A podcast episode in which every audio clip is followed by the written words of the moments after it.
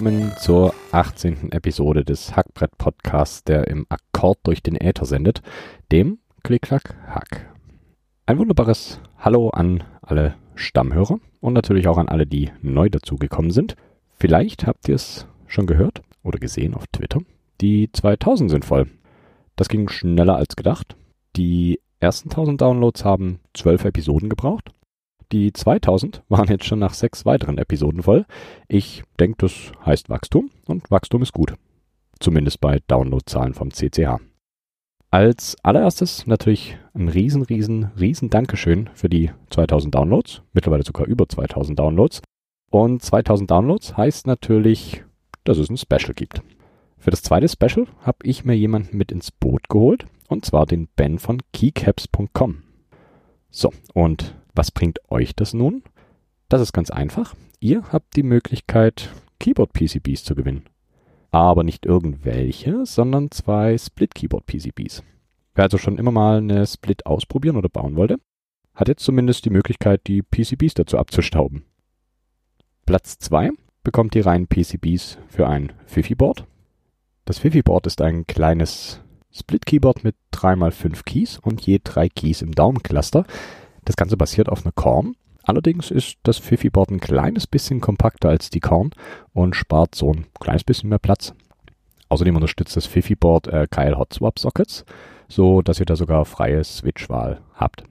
Und Platz 1 bekommt die PCBs für eine Lili 58 Lite, inklusive der Dioden, den TRAS-Jacks, Reset-Buttons und den Mountings für die Displays. Und obendrauf noch Sticker von Keycaps. Die Lilly 58 Lite ist größer als das Fifi-Board, deutlich mehr Tasten, unterstützt einen Rotary Encoder oder die Pimoroni Trackballs, Underglow mit 12 RGB LEDs und natürlich auch den kompletten RGB Support für die Switches selber. Also an der Stelle auch nochmal ein riesen Dankeschön an den Ben von Keycaps für die PCBs. Ich denke, ihr könnt euch drüber freuen. Jetzt kommt das große Aber. Wer teilnehmen will, muss natürlich auch was dafür tun. Und zwar will ich von euch, dass ihr euch ein Keycap-Set ausdenkt. Ihr schickt mir einfach eine E-Mail mit euren Ideen, wie euer perfektes Keycap-Set aussieht. Keine Sorge, ich will keine 3D gerenderten Sets, mir reicht eure blumige Beschreibung natürlich. In den Betreff schreibt ihr einfach PCB und schon nehmt ihr quasi teil. Die E-Mail geht an cch.nerdbude.com.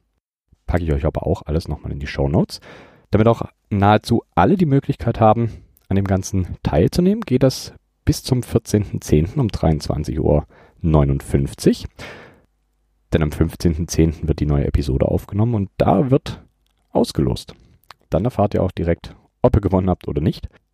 Und ihr wisst ja, Gewinnspiel heißt auch immer Bedingungen. Und zwar ist der Rechtsweg wie immer ausgeschlossen und ihr könnt nur teilnehmen, wenn ihr aus Deutschland kommt. Oder eine Adresse in Deutschland habt. So, und nun viel Glück beim Mitmachen. Ich bin gespannt, was ihr mir an Keycap-Sets schickt. Ich hatte es ja schon mehrfach hier erwähnt. Meine kleine feine Umfrage über euer Keyboard-Nutzungsverhalten ist jetzt beendet. Ihr habt also keine Möglichkeit mehr, eure Antworten abzugeben. Ich hoffe, ihr habt zahlreich teilgenommen. Insgesamt haben 143 Menschen teilgenommen. Das ist super, das freut mich sehr. Bisschen mehr hätte ich mir gewünscht. Mal schauen, ob sich da was ablesen lässt. 143 sind natürlich nicht wirklich repräsentativ für eine große Menge an Menschen. Aber mal schauen, was dabei rauskommt. Die Ergebnisse gibt es dann natürlich einmal hier im Podcast und auf der Nerdbude natürlich auch. Wann genau das Ganze fertig ist, kann ich leider noch nicht sagen, da mein Terminkalender auch relativ voll ist. Aber ich werde mich natürlich bei Zeiten ransetzen und das Ganze so schnell wie möglich fertig machen. Das waren mal die Neuigkeiten in eigener Sache. Es gab aber auch noch außerhalb vom Klick-Klack-Hack jede Menge Neuigkeiten. Try Auto Keys, vertreten auf diversen sozialen Kanälen, hat eine Liste mit Keycap-Sets auf, auf der Website, die alle für Auto-Keyboards funktionieren. Das ist eine ziemlich nette Übersicht. Wer da auf der Suche ist nach passenden Keycap-Sets für seine ortholinearen Keyboards, der könnte da mal vorbeischauen. Schön aufgemacht und ziemlich, ziemlich übersichtlich. Dann gab es noch einen neuen Microcontroller, den Mikoto Controller. Der hat den gleichen Footprint wie ein Pro Micro. Hat aber den kleinen Vorteil, dass er Bluetooth verbaut hat. Wer also kabellose Tastaturen bauen möchte, kann sich den mal anschauen. Und eine kleine andere lustige Neuigkeit. Am 1.4. diesen Jahres hatte Stack Overflow als kleinen April-Scherz das Developers Keyboard gepostet. Das ist ein Drei-Tasten-Keyboard. Eine Taste mit dem Stack Overflow-Logo. Die zweite ist das Copy und die dritte ist das Paste, also jeweils C und V als Beschriftung. Und was als April-Scherz begann, kann nun gekauft werden. Oder nachgebaut als kleines Wochenendprojekt. Group Buys gab es auch wieder ein paar. Viele davon, muss ich allerdings sagen, fand ich ziemlich eintönig und eher langweilig. Zwei habe ich gefunden, die fand ich ziemlich cool. Das wäre zum einen das GMK DMG 3. Da ist das komplette Keycap-Set im Gameboy-Style gehalten. Das heißt, die Modifier sind in grau, die Alphas in weiß. Der Group Buy läuft noch bis zum 25.10. und das Base Kit liegt bei 119 Euro. Und das zweite, was ich ganz spannend fand, war das DSS Light Cycle. Und wer den Film Tron mag und kennt, der sollte sich das mal anschauen. Das ist nämlich komplett im Design von Tron konzipiert. Die Alphas sind in hellgrau und die Mods sind dunkelgrau. Die Zeichen sind durchgängig in Cyan. Das Ende vom Group Buy ist der 22.10. Und das Alpha-Kit startet bei 40,99 Euro. Und wer natürlich noch mehr Tasten braucht, schaut sich die passenden Ergänzungskits an. Zwei kleine Switches gibt es noch. Und zwar den TTC Matrix 01 Switch. Den gibt es in linear und in taktil. Der lineare Switch ist mit 45 Gramm Auslösekraft. Die Switches sind Factory Looped, haben eine 2 Stufen Goldfeder, haben 5 Pins. Das Top und Bottom sind aus Nylon. Der Stem wie gewohnt aus POM. Das Bottom kommt in dunkelblau, das Top in cremefarben, der Stem ist dann hellblau. Und der taktile Switch ist mit 53 Gramm Auslösekraft, genauso Factory Looped und auch die zwei Stufen Goldfeder. Auch 5 Pins, auch einem Top und Bottom aus Nylon und dem Stem aus POM. Hier ist allerdings der Bottom in dunkelblau, das Top in hellblau und der Stem in cremefarben. Beide Switches liegen pro Stück bei 67 Cent, also durchschnittlicher Preis und sehen recht hübsch aus. Wie kam nun der Einleitungssatz mit dem Podcast, der im Akkord sendet, zustande? Heute habe ich mir mal ein Thema ausgesucht, das nicht so im hellen Rampenlicht der Keyboards steht und auch nicht rein mechanische Tastaturen betrifft. Deswegen wird es heute auch um nicht mechanische Tastaturen gehen. Ich hoffe, das ist okay, aber ich mache die Ausnahme, weil das Thema so abgefahren ist. Es geht nämlich um äh, Corded Keyboards oder zu Deutsch Akkordtastaturen. Aber ich bleibe mal bei Corded Keyboards. Ich denke unter dem Namen sind sie am verbreitetsten. Was ist nun so spannend an diesen Corded Keyboards? Ähm, zusammengefasst könnte man sagen, statt für einzelne Buchstaben einzelne Tasten zu belegen, werden die Zeichen per Tastenkombination erzeugt. Dadurch ergeben sich natürlich Vor- und Nachteile, das ist ganz klar. Ich fange mal mit den Vorteilen an. Die Keyboards, also die Corded Keyboards, äh, sind deutlich kleiner und kompakter als die Hackbretter, die man sonst so auf dem Schreibtisch stehen hat. Und durchschnittlich reichen acht Tasten, um eine voll funktionsfähige Tastatur zu haben. Natürlich können auch Tasten hinzugefügt werden, um die Bedienung zu vereinfachen. Aber acht Keys reichen als Basic völlig aus. Corded Keyboards können einhändig bedient werden, was durchaus praktisch ist für Menschen mit körperlichen Beeinträchtigungen, aber auch Nerds und Nerdettes, die nur mit einer Hand hacken wollen. Außerdem wird nahezu kein Weg mit den Fingern oder, oder der Hand zurückgelegt, da die Keys erstens wenige sind und zweitens nah beieinander liegen. Jemand hat mal formuliert, dass mit Corded Keyboards 500% weniger Tastenanschläge getätigt werden. Das ist natürlich eine ganze Menge und das schont auch ordentlich die Finger. Aber leider gibt es dadurch natürlich auch Nachteile, man muss natürlich komplett neu schreiben lernen auf einem Corded Keyboard. Man muss sich die Tastenkombination merken können. Es bedarf also ein kleines bisschen Übung und auch Lust dazu, mal was Neues auszuprobieren. Sollte aber beides, denke ich, keine große Hürde sein. Und es lohnt sich definitiv, Corded Keyboards mal näher zu betrachten. Bevor ich mich nun aber den Corded Keyboards selber widme, wie kam es denn überhaupt zu Corded Keyboards? Douglas C. Engelbart hat um 1960 das Corded Keyboard entworfen. Rein aus dem Antrieb, ein, ein neuartiges Eingabegerät zu kreieren. Vielleicht kommt euch der Name Douglas C. Engelbart sogar bekannt vor. Engelbart ist der Erfinder der Computermaus. Von daher vielleicht nicht ganz unbekannt, der gute Herr. Engelbarts erstes Corded Keyboard hatte fünf Tasten. Die waren alle komplett in weiß und die Tasten ähneln am ehesten denen eines Klaviers. Also sehr, sehr langgezogen und vertikal in einer Reihe nebeneinander angeordnet. Engelbart hatte die Tastatur entworfen, eben damit auch beeinträchtigte Menschen die Möglichkeit haben, Tastaturen zu verwenden. Laut seinem Konzept hatte der Benutzer sein Keyboard in der einen Hand und die Computermaus in der anderen. Das ist auch heute, gerade im Bereich der Corded Keyboards, immer noch gang und gäbe, dass man die eine Seite für die Tastatur nimmt und die andere Seite für die Maus. Bietet sich auch an bei Einhand-Keyboards. Untersuchungen, die angestellt wurden, belegen sogar, dass solche Keyboards äh, deutlich einfacher zu erlernen sind als herkömmliche Keyboards. Was Engelbart ebenfalls als Vorteil formuliert, ist, dass die Finger auf den Tasten ruhen können, ohne diese auszulösen. Das schont natürlich auch die Finger, da die einfach abgelegt werden können auf Tasten. Neulich hatte mir ein Bekannter gesagt, dass er gern zum Beispiel für seine Leertaste einen deutlich härteren Switch hätte, da die ab und zu doch aus Versehen auslöst. Kann bei den Corded Keyboards zumindest bei denen, die nach Engelbart gebaut sind, nicht passieren. Wie gesagt, da können die Finger einfach drauf abgelegt werden, ohne dass, dass die auslösen. Engelbart hat zwar das erste Corded Keyboard für Rechner entworfen, allerdings war er nicht der Erste, der das Prinzip entdeckte. Das gibt's nämlich schon etwas länger, und zwar in Form von Stenographen. Die wurden wohl schon 1827 erfunden. Das erste dokumentierte Beispiel ist allerdings von 1863. 1863 hat der Professor Antonio Michela Zucco einen Stenographen entwickelt, der dann 1880 sogar im italienischen Parlament eingesetzt wurde. Der Zucco-Stenograph, ich nenne den jetzt einfach mal so, druckte auf Papierstreifen.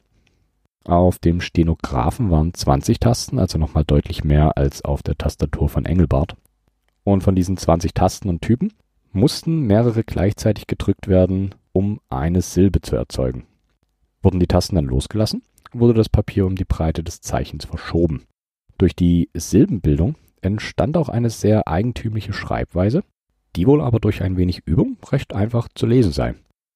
Wenn ihr euch das mal anschaut, was aus so einem Stenographen rauskommt, ist das auf den ersten Blick ziemlich, ziemlich kryptisch. Aber ich denke, wenn man die Silben drauf hat, dann kann man das ganz, ganz gut lesen.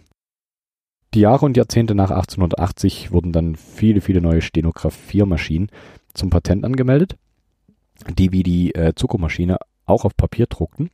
Zwei berühmte Beispiele sind der System Stenotyper von JF Hardy oder die Stenodactyl von Laforie.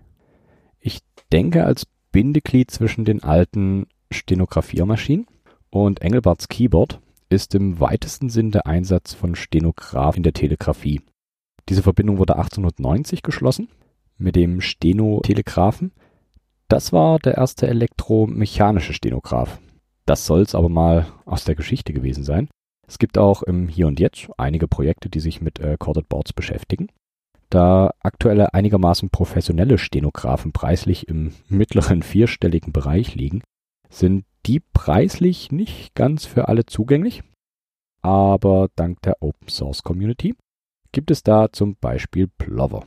Plover ist eine freie Open Source Steno Engine, die es erlaubt, jedes Keyboard als Stenografen zu benutzen. Aber neben Plover gibt es auch noch jede Menge andere Projekte. Es gibt beispielsweise auch Packages in der QMK, mit der man sich selber Corded Keyboards flashen kann. Die Standard-Keycodes in der QMK sind STN, aber da solltet ihr euch auf jeden Fall die QMK-Doku anschauen, da es noch diverse Konfigurationsparameter gibt, die es da definitiv zu beachten gilt. Wir haben also das Prinzip und die Softwaregrundlage für Corded Keyboards. Was fehlt? Die Hardware natürlich. Ich fange mit einem wunderbar, sagen wir, speziellen Device, das vielleicht nicht unbedingt einen Preis gewinnt für sein Design, dem Microwriter an. Der sieht, hm, ich würde sagen, aus wie eine sehr frühe Variante eines Gameboys. Der Microwriter ist ein Handheld Portable Word Processor, so der betitelt, mit Cording Keyboard. Der Microwriter wurde 1978 der Öffentlichkeit präsentiert von Cy Enfield und seinem Partner Chris Rainey. Zwei Jahre später wurde das Gerät unter der Firma Microwriter Limited vermarktet. Und mit dem Microwriter ist es möglich, bis zu 8000 Zeichen zu erzeugen und das mit nur insgesamt sechs Tasten. Vier davon sind in einer Reihe angeordnet für Zeige, Mittel, Ring und dem Kleinfinger. Und zwei Tasten sind im Daumencluster. Die sind übereinander angeordnet und laut Microwriter Limited soll man mit dem Microwriter wohl auch anderthalb Mal schneller schreiben können als von Hand. Immerhin. Die verbreitetste Variante ist der Microwriter MW4. Der hat, wie gesagt, sechs Tasten als Corded Keyboard, eine LCD-Anzeige mit einer Zeile, einen 8-Bit Mikrocontroller, 16 Kilobyte RAM und die Akkus sollen circa 30 Stunden Laufzeit garantieren. Wenn man so einen heute kauft, dann sind es mit Sicherheit keine 30 Stunden mehr. Aber als man den damals neu kaufen konnte, waren es 30 Stunden. Da das komplette Word-Processing im ROM abläuft, kann an den MW4 einfach zum Beispiel ein Drucker angeschlossen werden und dadurch direkt ausgedruckt werden, was da getippt wird. Der MW4 kann aber auch an einen Rechner angeschlossen werden. Dazu gibt es einen RS232 Serial Port. Wer das Ding damals kaufen wollte, musste zwischen 400 und 500 Pound hinlegen. Inflationsbereinigt entspricht das heute ca. 1500 Pfund oder Pound.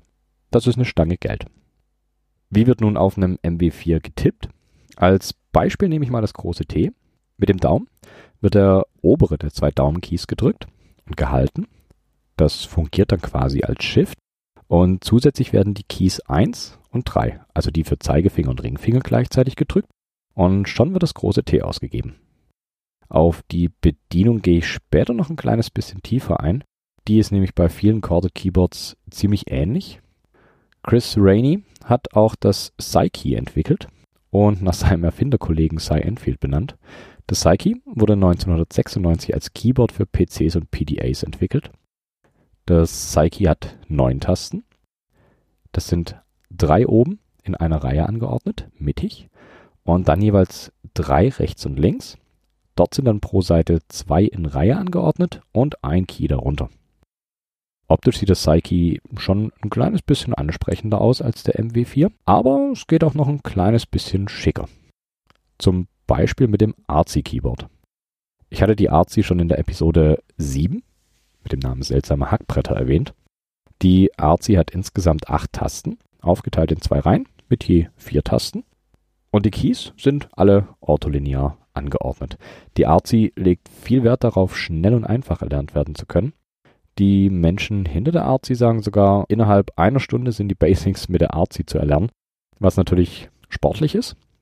Ich muss sagen, ich hatte in einer Stunde mit Sicherheit noch nicht alle Basics drauf. Ich übe aber auch noch fleißig mit der Artsy. Und damit die Artsy so leicht zu erlernen ist, haben sich die Macherinnen hinter der Artsy überlegt, den Tasten eine einfache Beschriftung zu verpassen. In der oberen Reihe ist das ARTS und in der unteren Reihe das EYIO was dann insgesamt Artsy.io ergibt. So ist dann auch die Webseite des Projekts ziemlich lustig. Anhand dieser Belegung lassen sich die äh, verwendeten oder die zu verwendenden Kombinationen besser merken. Dazu gleich noch ein bisschen mehr Info. Kurz noch was zum Aufbau der Artsy. Da die Artsy ein Projekt von Keyboard-Enthusiastinnen ist, gibt es dafür auch schon fertige PCB-Files. Und durch die Größe gibt es die PCBs meist für einen unschlagbaren Preis von einem Euro. In der eigenen Community, über die ich jetzt die letzten Tage gestolpert bin im Zuge der Recherche, gibt es auch regelmäßig äh, Bestellungen, an denen man sich beteiligen kann und bekommt so sehr günstig ein kleines, hübsches Corded Keyboard. Also die Community auch wirklich zu empfehlen. Sehr, sehr nette Leute da drin und abgefahren viele Informationen, die man sich da rausziehen kann. Die Community hat mittlerweile sogar ein eigenes freies Manual veröffentlicht, um das Tippen mit der Artsy zu lernen. Ist auch ziemlich einfach aufgebaut und mit vielen Tippbeispielen. Wer sich also für die Artsy interessiert, sollte sich auf jeden Fall mal das kleine Manual vornehmen. Das hilft einem da wirklich weiter, um da schnell gut drauf tippen zu können. Aber zurück zur Bedienung und wie auf einem Corded Keyboard getippt wird. Da das Layout der Artsy ortholinear ist, lässt sie sich simpel für Links- und Rechtshänder konfigurieren.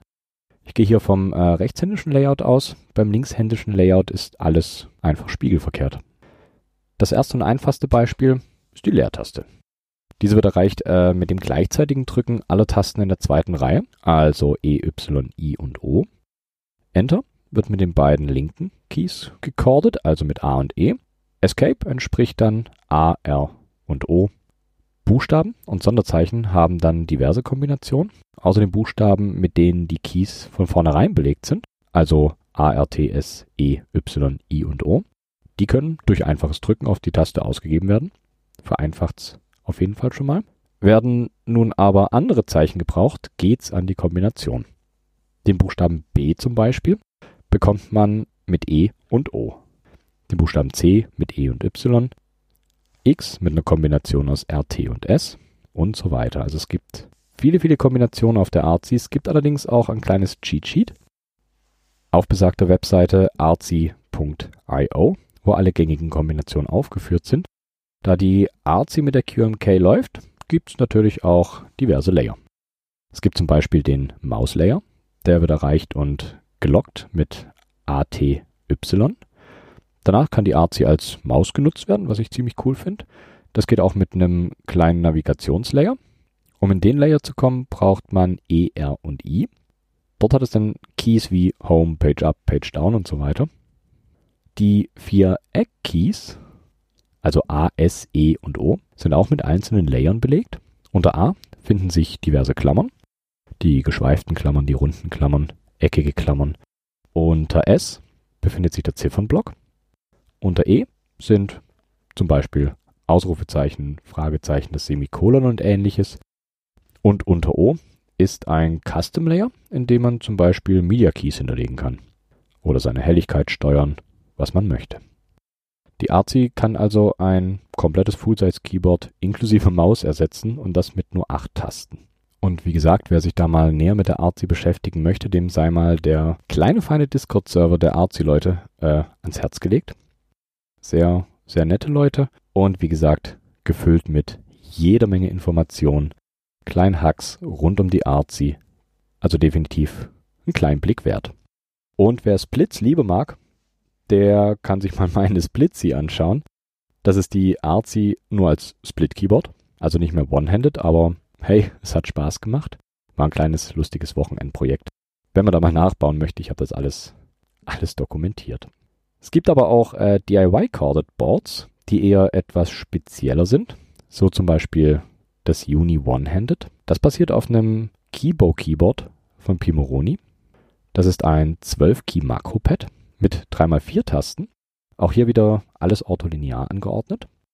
Das Uniboard hat allerdings nicht den Anspruch, eine Full-Size zu ersetzen, sondern ist als Keyboard für den Orca Live Coding Playground gedacht.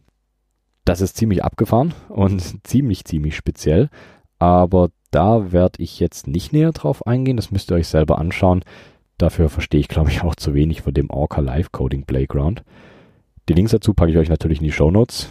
Schaut euch das an, das sieht, wie gesagt, ziemlich, ziemlich abgefahren aus. Ein weiterer, vielleicht auch bekannterer Vertreter ist das Guinea Board. Das Guinea ist eine Split mit jeweils fünf Tasten pro Seite. Vier Keys sind leicht staggered in einer Reihe angeordnet und eine Taste gibt's für den Daumen. Die Guinea ist komplett QMK-kompatibel und dementsprechend auch leicht zu konfigurieren. Und die Guinea selber basiert auf dem Asetniop Layout ich habe keine Ahnung, ob man das am Stück ausspricht oder ob man sagt A-S-E-T-N-I-O-P Layout. Das ist ein Layout, das exakt mit diesen Tasten auskommt und dann die Akkorde bildet. Die Guinea kann aber nicht nur Buchstaben mit Kombination erzeugen, sondern sogar ganze Wörter. Und das sogar in zehn Sprachen. Das ist ziemlich umfangreich. Und das Sahnehäubchen sind noch die Anschaffungskosten von 20 Dollar für ein Kit also wirklich definitiv noch bezahlbar. Und man hat dann den vollen Funktionsumfang inklusive Wortbildung in zehn Sprachen.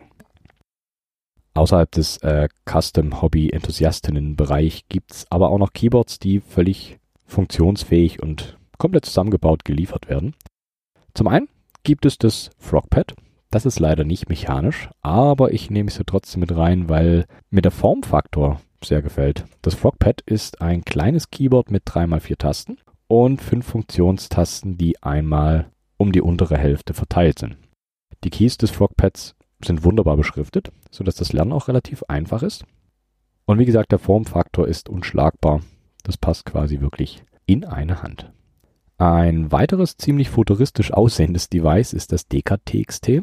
Das DKTXT kann in eine Hand genommen werden und hat zweimal vier Tasten an der Vorderseite, also ähnlich wie die Artsy. Allerdings sind die hier vertikal angeordnet und an der Oberseite hat es auch noch zwei Funktionstasten, die dann wiederum eher sind wie beim MW4. Das DK-TXT ist auch ausführlich beschriftet und funktioniert mit nahezu allen Geräten, die auch Tastaturen akzeptieren. Und die Besonderheit am DK-TXT ist die Konnektivität über Bluetooth. Also ist die DK-TXT auch für Tablets und Smartphones brauchbar. Was auch nicht jedes Keyboard von sich behaupten kann. Und zu guter Letzt, wie fast jede Episode, eine kleine Referenz zur Data Hand. Und zwar das Caracorder Keyboard. Die Caracorder ist in zwei Seiten gesplittet. Das Case, wenn man das so nennen kann, ist in Form einer Halbkugel und für die Ablage der Hände zuständig. Auf diesen Halbkugeln befinden sich im Prinzip neun kleine Joysticks.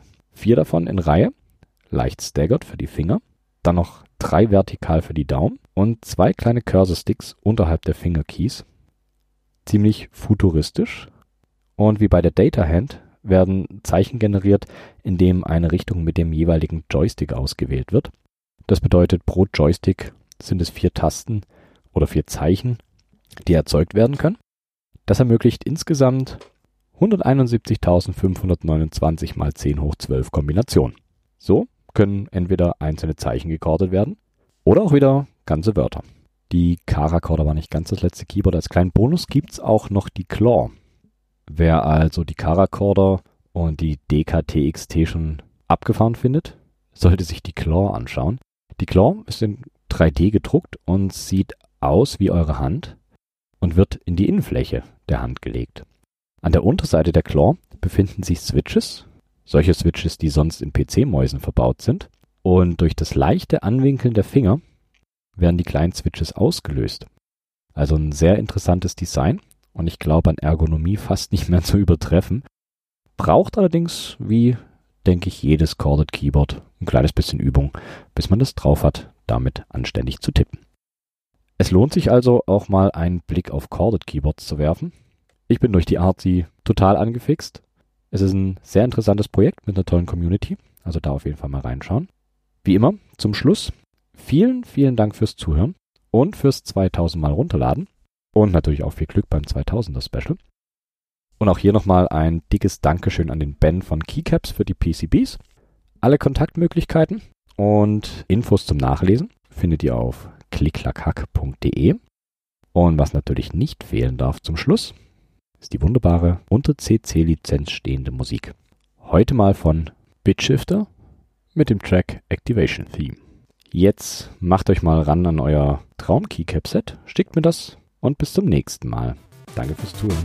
Macht's gut.